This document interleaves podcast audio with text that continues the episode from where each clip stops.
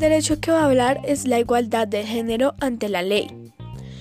Entonces, esta ley habla de que las mujeres deben tener los mismos derechos que tiene el hombre respecto a la forma de trabajo, a los trabajos que le dan y otros derechos como por ejemplo el derecho al voto ya que al finales del siglo XIX y comienzos del siglo XX en muchos países las mujeres trataron de luchar por su derecho al voto, no, ya que mm, en esos tiempos no las dejaban votar que porque eran mujeres, pero cuando lo lograron tuvieron ese mismo derecho que el hombre.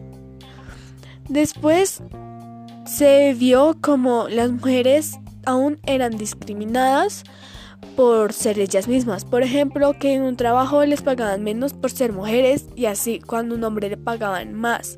Muchas mujeres han tratado de luchar por que tengan los mismos derechos respecto al trabajo. En muchos lugares lo han aceptado y lo han logrado.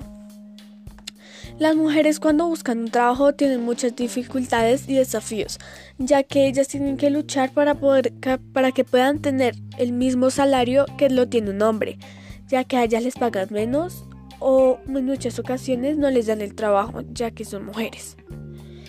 Em, las mujeres para tienen casi las mismas habilidades que un hombre, ya que ellas también pueden trabajar y pueden hacer otras cosas que el hombre también hace, pero eso no se ve, pero eso no lo ven las personas que las discriminan.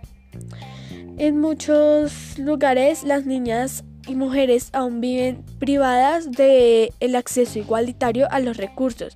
O sea que dicen que ellas no pueden trabajar y que todo lo tienen que hacer los hombres, pero muchas veces los hombres por, por creer esto no las tratan como tal o como se debe.